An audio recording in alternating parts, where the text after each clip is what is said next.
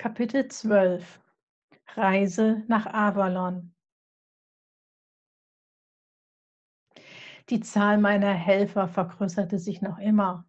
Ihr Kreis wurde international. Eines Abends stolperte ich im Internet über das Angebot einer holländischen Coachin.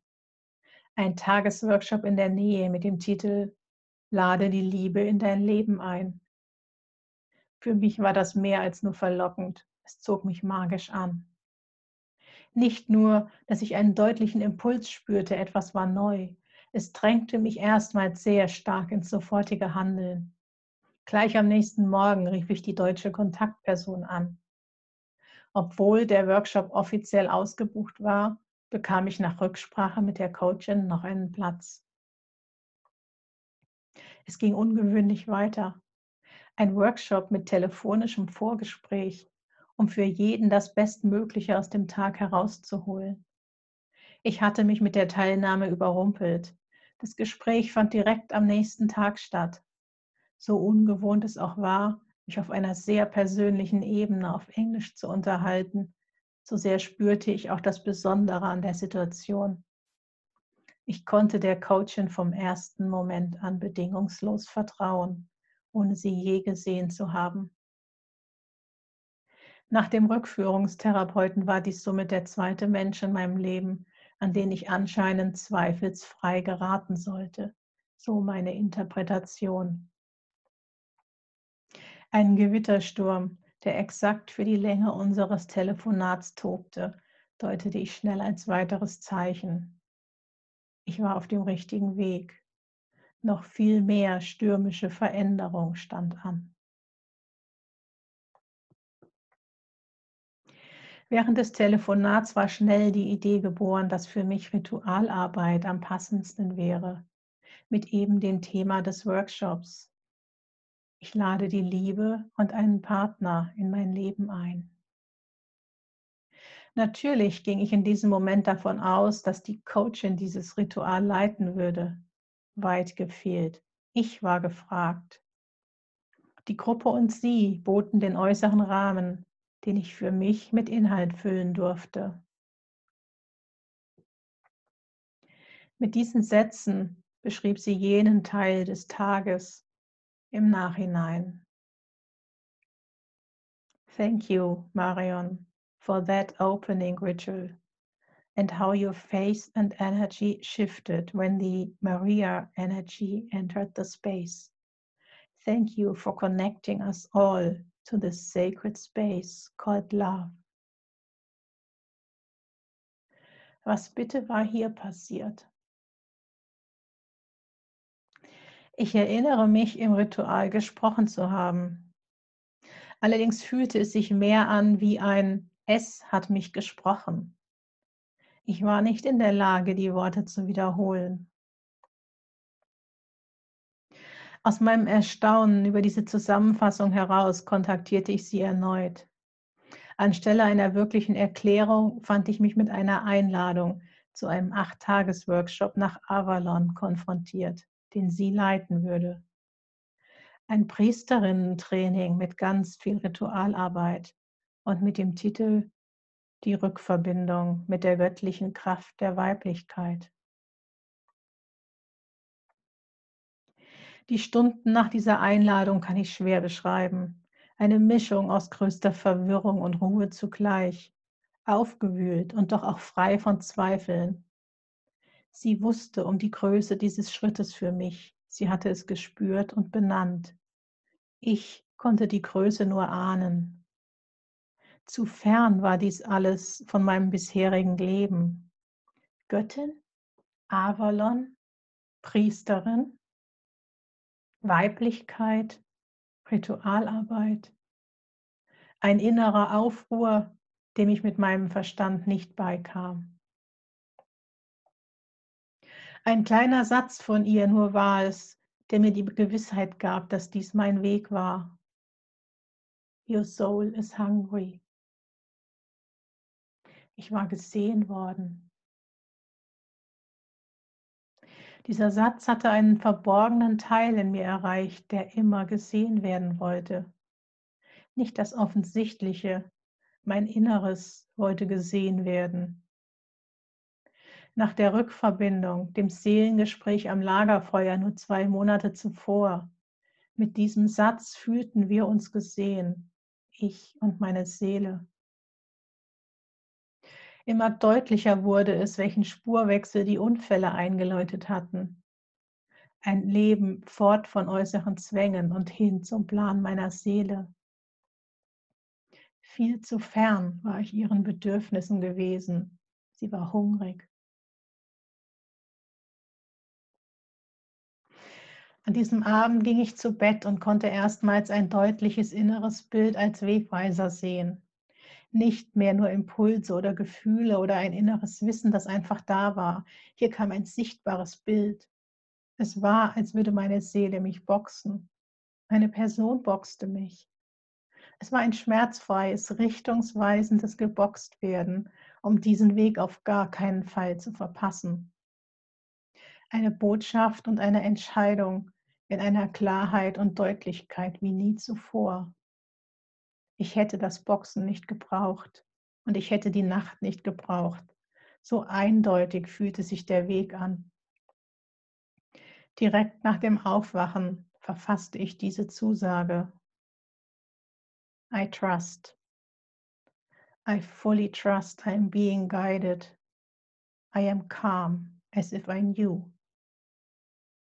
A very clear message. Go with her.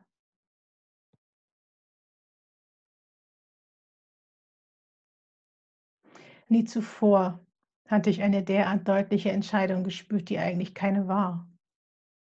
Es war das komplette Gegenteil meiner früheren Nichtentscheidungen. Es war ein Ja, das aus fernen Zeiten zu stammen schien. Im aktuellen Moment jedenfalls schien die Entscheidung sich nur gezeigt zu haben, nicht aber gefallen zu sein.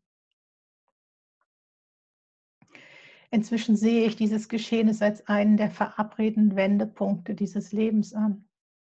Nicht nur, dass wir uns vor der Inkarnation unsere Aufgaben und Mitspieler aussuchen, auch Schlüsselszenen sind abgesprochen.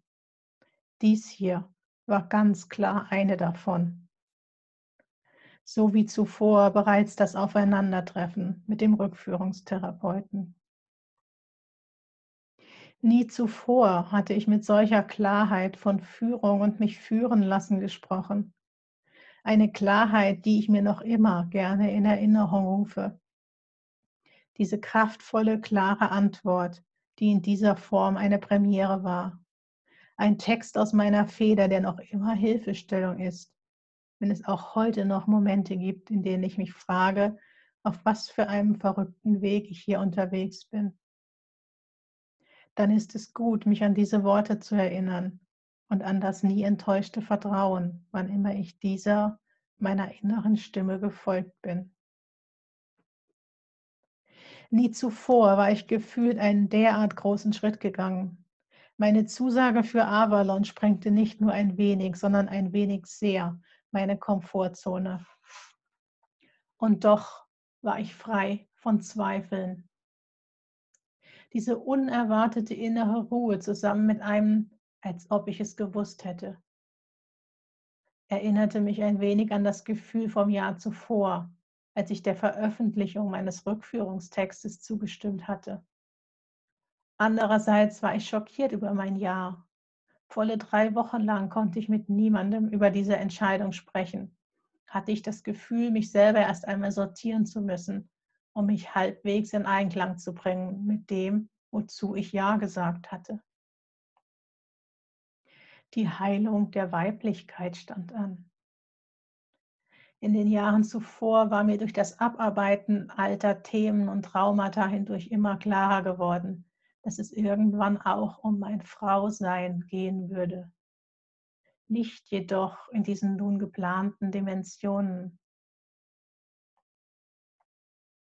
Meine Abneigung meiner Mutter gegenüber hatte ich all die Jahre zu einem bedeutenden Teil auf die weibliche Hälfte der Bevölkerung übertragen und damit logischerweise auch auf mich. Diesen 50 Prozent der Menschheit gegenüber war ich immer besonders kritisch und vorsichtig gewesen, ständig auf der Hut vor Leid und Schmerz. Lange hatte ich keine Ärztin akzeptiert. Eine erste Chefin erst im Alter von 30. In den vergangenen 15 Jahren war es ein enormer Verdienst meiner Schwiegermutter gewesen, mir mit ihrer offenen und respektvollen Art mir gegenüber den Weg zu den Frauen und meiner Akzeptanz ihnen gegenüber zu öffnen.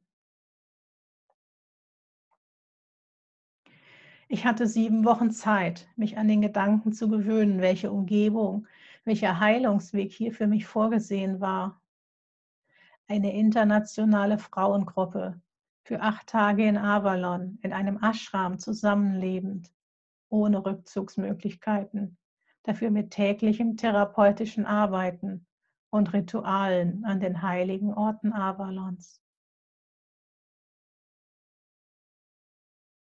Kurz vor der Reise erfuhr ich eine weitere Hilfestellung während meiner Einweihung in Reiki 2. Wieder hatte das Universum mehr für mich vorgesehen als nur die Einweihung. Als sich die Hände meiner Reiki-Lehrerin an meinem Gesicht vorbei bewegten, konnte ich sie plötzlich klar als weibliche Hand riechen. Ein Geruch, den ich als angenehm empfand. Meine Reiki-Lehrerin jedoch berichtete hinterher von einem abstoßenden Geruch, den sie aus meinem Energiefeld hatte beseitigen dürfen. Mir war sofort klar, was das bedeutete. Der Geruchsteil meiner Aversion meiner Mutter gegenüber, diese uralte Abneigung eines sie nicht riechen können, war geheilt. Ich übertrug diesen Wandel instinktiv auf alle, womit der Geruch aller Frauen für mich nicht mehr negativ besetzt war. Mit diesem Geschenk machte ich mich auf den Weg.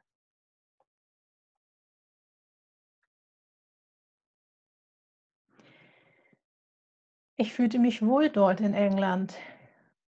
Das Land liebte ich seit meinem Studienjahr zwei Jahrzehnte zuvor. Mein erster Ausflug führte mich hoch zum Tor, dem allseits bekannten, markanten Turm auf dem Hügel. Es erschien mir eine Ehre zu sein, dort sein zu dürfen, als ob hierher nicht jeder eingeladen würde. Meine Streifzüge über das Gelände der Abtei im Ort brachten Erinnerungen in mir hoch. In den Ruinen der Kirche fühlte ich mich zurückversetzt. Ich wusste, an welchen Stellen ich dort schon einmal gestanden hatte, in einem früheren Leben. Einerseits war es damit das erste Mal seit dem Beginn meiner Beschäftigung mit Rückführungsarbeit und damit auch seit dem bewussten Glauben und der Erinnerung an frühere Leben, dass mir wirklich ein Ort bekannt vorgekommen war. Andererseits fühlte ich sich so vertraut an, als ob ich mich schon immer an früher hätte erinnern können. Details sah ich keine. Trotz aller Neugier übte ich mich in einem mich zufrieden geben mit dem, was sich mir zeigte. Die Landschaft Avalons machte mir ein Geschenk. Versunken auf die grünen Hügel schauend, mit dem Turm in der Ferne, vergrößerte sich meine Wahrnehmung. Die Landschaft ließ mich ihre Aura sehen. Es waren nicht mehr nur Bäume und Hügel, die sich klar gegen einen Himmel abzeichneten. Der Übergang wurde weich. Aus klaren Grenzen wurden verschwommene Grenzen, überzogen von einer vibrierenden, einer lebendigen Schicht. Meine erste Erfahrung von ich sehe Energie, verbunden mit einem tiefen Gefühl von Dankbarkeit für diese Erweiterung meiner Wahrnehmung. Der Ort erinnerte mich an Harry Potters Winkelgasse.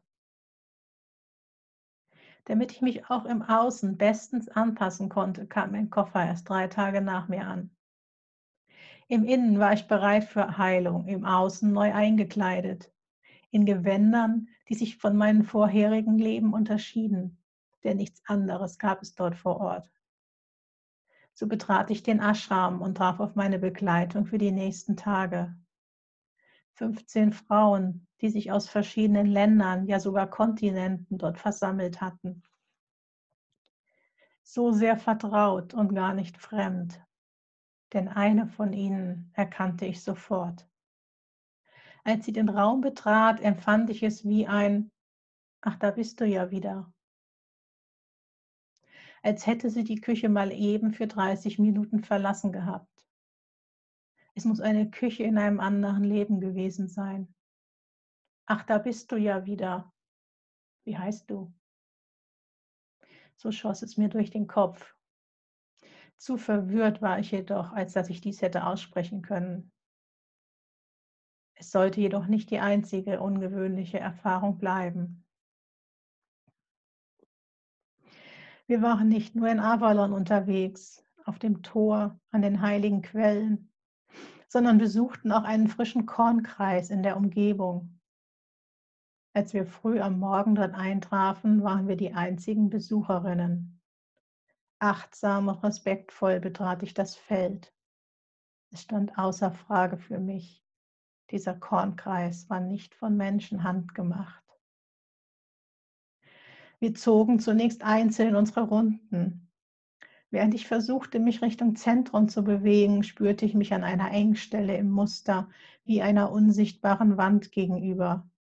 Das innere Drittel des Kreises schien mir verwehrt zu sein. Ich respektierte es und zog weitere Kreise im Außen, um es an anderer Stelle erneut zu probieren. Wieder wurde mir Einheit geboten. Und daraufhin auch noch ein drittes Mal. Eine unsichtbare Wand schottete das Innerste des Kornkreises von mir ab. Ich konnte es nicht anders benennen. Ich setzte mich an den Rand und hielt Zwiesprache mit dem Kreis. Ich bat um Zutritt, ich bat um Zeichen. Was erwartete der Kreis von mir?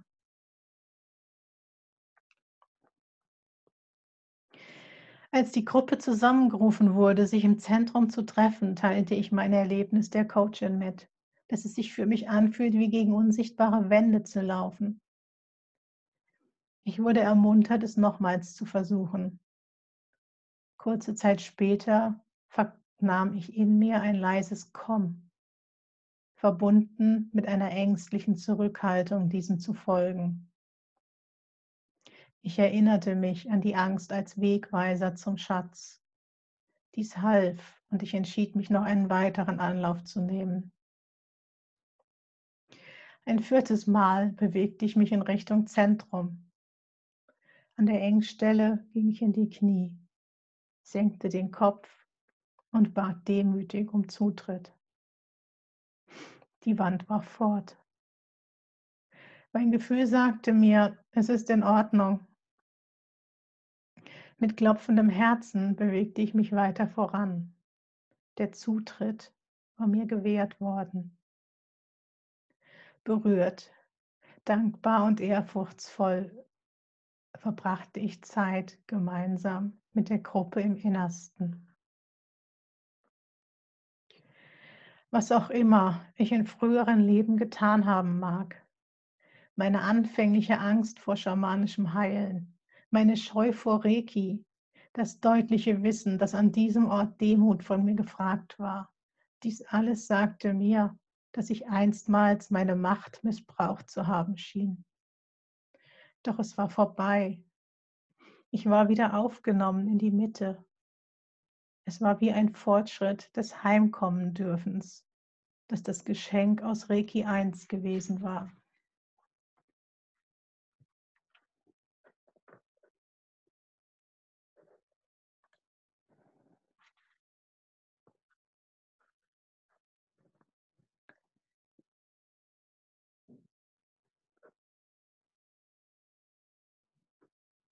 Ich muss nicht wissen, was einstmals geschehen ist. Ich nehme diese Erfahrung mit als Mahnung an mich selber, dass wir zwar kraftvolle Schöpfer sind, doch damit auch eine große Verantwortung einhergeht. Und ich nehme es mit als Bestätigung, dass Demut ein wichtiger Schlüssel sein kann.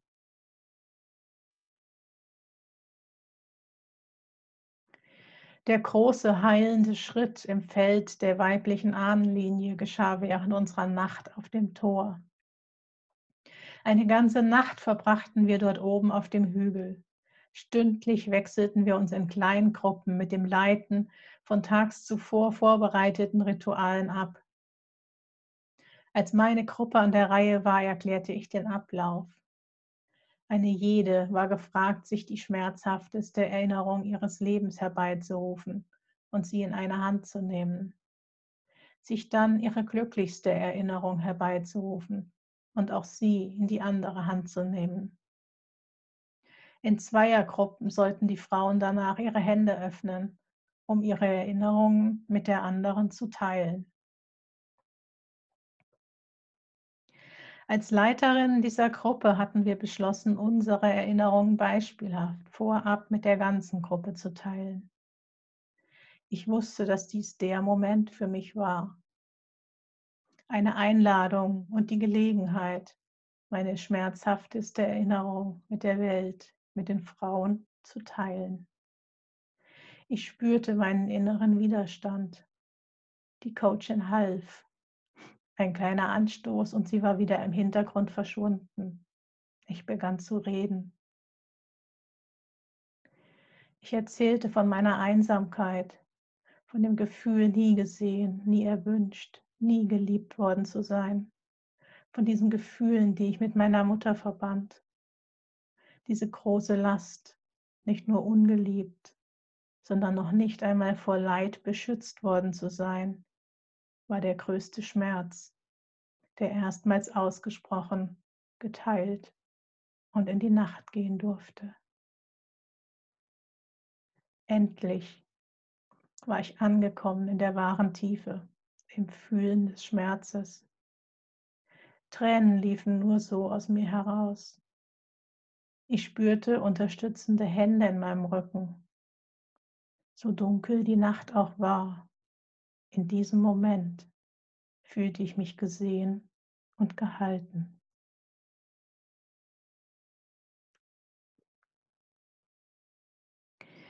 Noch am Abschiedstag spürte ich Mitgefühl und dieses Gesehenwerden nun auch bei Tageslicht. Zum ersten Mal hatte ich mich außerhalb eines geschützten Therapieraumes verletzlich gezeigt. Zum ersten Mal hatte ich mich unter Frauen verletzlich gezeigt. Nicht nur ein wenig, sondern mit, der schmerzhaftesten aller Erinnerungen. Ich war aufgefangen worden. Ich schämte mich nicht für meine Tränen. Es war eine Erlösung, meinen Schmerz nicht mehr alleine zu tragen der Blick in die Augen der anderen, ihre Bestätigung, dass sie in diesem Moment und in der Erinnerung bei mir waren, nicht nur körperlich bei mir, sondern auch im Gefühl und im Schmerz bei mir.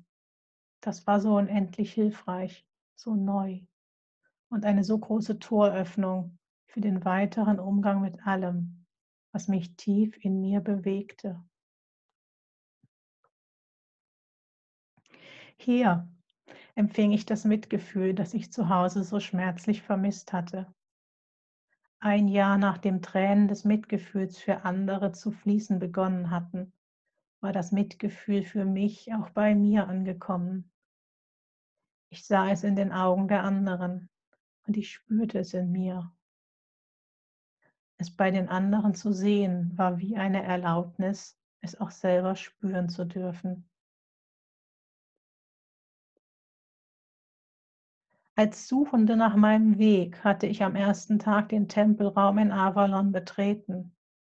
Als Suchende und gleichzeitig auch als Hoffende, dass mir eines Tages jemand sagen würde, warte noch zwei Jahre, dann biege links ab und das ist dann dein Weg.